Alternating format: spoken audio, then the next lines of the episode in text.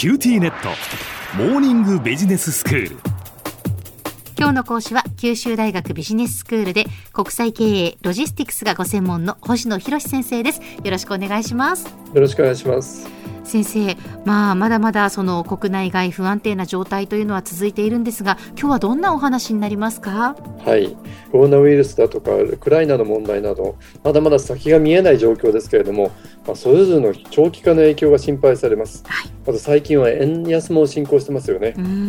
で例えばそれらの深刻な影響が予想される一つに農作物の問題があります、はいあのウクライナはですねカナダのプレーリーやアルゼンチンのパンパと並んで世界の三大穀倉地帯と呼ばれていることは中学なんかでも勉強したかと思います。はい、で現在敵対しているそのウクライナとロシアはですね小麦やトウモロコシの世界的な輸出国なんですけれども、まあ、戦時下で穀物生産ができないとか輸出ができないということが大きな制約を受けるとなると、世界の穀物の供給に深刻な影響を与えるってことは避けられないと思うんですよね。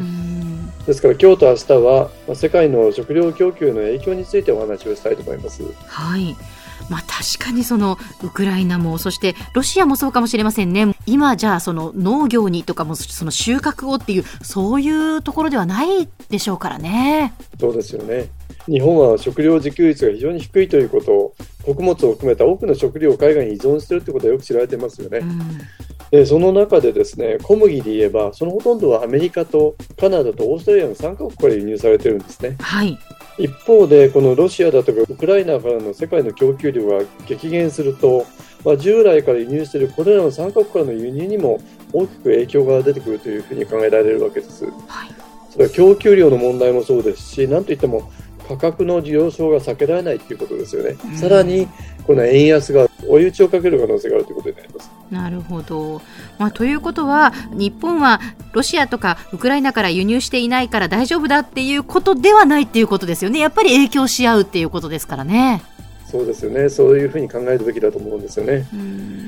例えばすでに国内のパン業界の市場シェアのトップの3社である山崎製パン、富士パン、敷島製パンの各社はですねこの7月からの商品の値上げを発表されてるんですよね。で食パンでいうと6%から8%の値上げになるそうなんですなるほどやっぱそうなると家計へのこう打撃というのも大きいなというふうに思いますけれどもでこれがパンの値上げだけではやはり済まないっていうことですよね。その小麦粉の値段が上がるということは、その他のやっぱりいろんなこう小麦粉を使うその食品ってたくさんありますし、で小麦だけの問題にももうとどまらないっていうことになっていくでしょうね。そうでしょうね。えーあの国連の食糧農業機関の FAO がですね肉類と穀物類と植物油乳製品、砂糖というこの5つのあの食品を中心にあの食品全体の平均価格を数値化をされてるんですけれども指数化ですね、これによるとすでに今年の3月に過去の最高水準に達しているそうなんですね。つまりこの世界的な食料の問題っていうのはウクライナの戦争だけの影響ではないですしさらにこれからの戦争の長期化でより深刻になっていくというふうに考えられるわけです。あの QBS の修了生っていうのは本当にさまざまな分野で活躍されてますけれども、はい、まあ、その一人である三井物産の食料本部に勤務する滝本翔平さんはつい最近ですね九州の農業関係者向けに世界と日本の畜産飼料情勢っていうものを、えー、特にロシアのウクライナ侵攻及び新型コロナウイルスの影響というテーマで講演をされたんですけれども、うん、まあ、その中からですね引用して説明をさせていただこうと思ってます。あ、わかりました。あの先ほど世界的な食料問題っていうふうに指摘をしましたけれども、滝本さんはこれまで経験したことのない試練が次々に襲いかかってくるというふうに表現をされていて、地球規模の気象問題だとか、ロシアのウクライナ侵攻、それから長期的には世界のこの人口増加がですね、どう影響するかっていうふうに説明されてるんですよね。はい、でその中でも特に現在の食料問題は特に価格高騰の要因として3つ挙げられてます。はい、で1つ目が肥料とか飼料の価格の上昇です。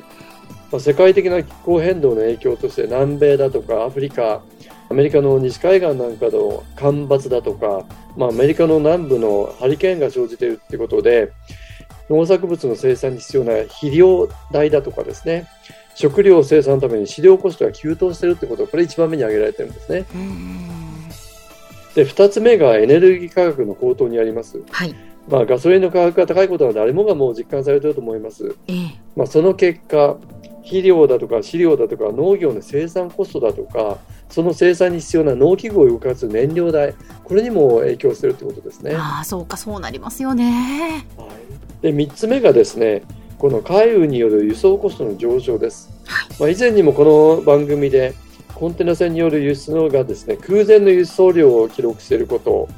そしてもう日本の港にもはや寄港する船舶が減少するということをお話をしたことがありました。えー、つまり海上輸送の需要が極端にこう高まっていることで海上運賃もこう高騰してるわけですよね。そうなんですね。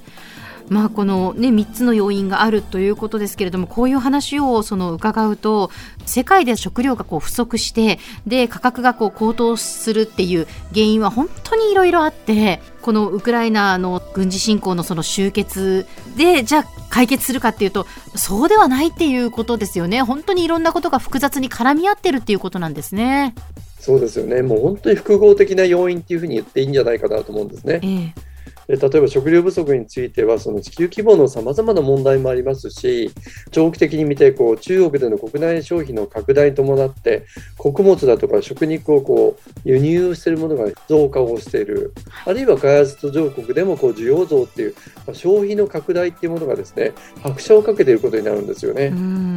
でまた一方で日本の国内に目を向けると、まあ、労働力不足による物流コストの上昇だとかこう円安傾向まあ、これが食料の輸入だけではなくてですね、さまざまなこう最終的な商品の価格上昇につながる要素ってたくさんあるということになるわけです。はい、では先生、今日のまとめをお願いします。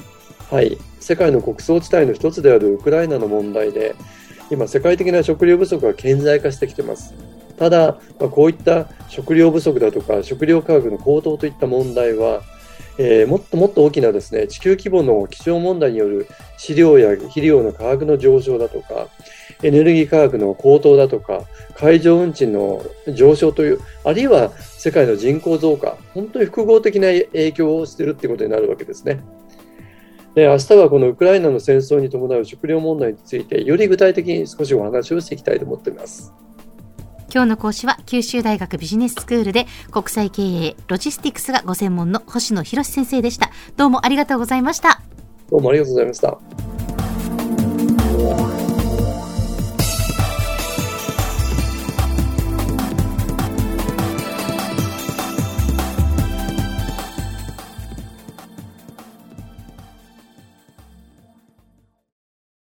QTnet BBIQ にしてから毎日必ず実家の父と母からビデオ電話がかかってくる。元気？で毎日だからそう変わんないよ。痩せたか？で毎日だからそんなに変わってないって。早く子離れしてくれ。暖かさとつながっている。九州のネットは BBIQ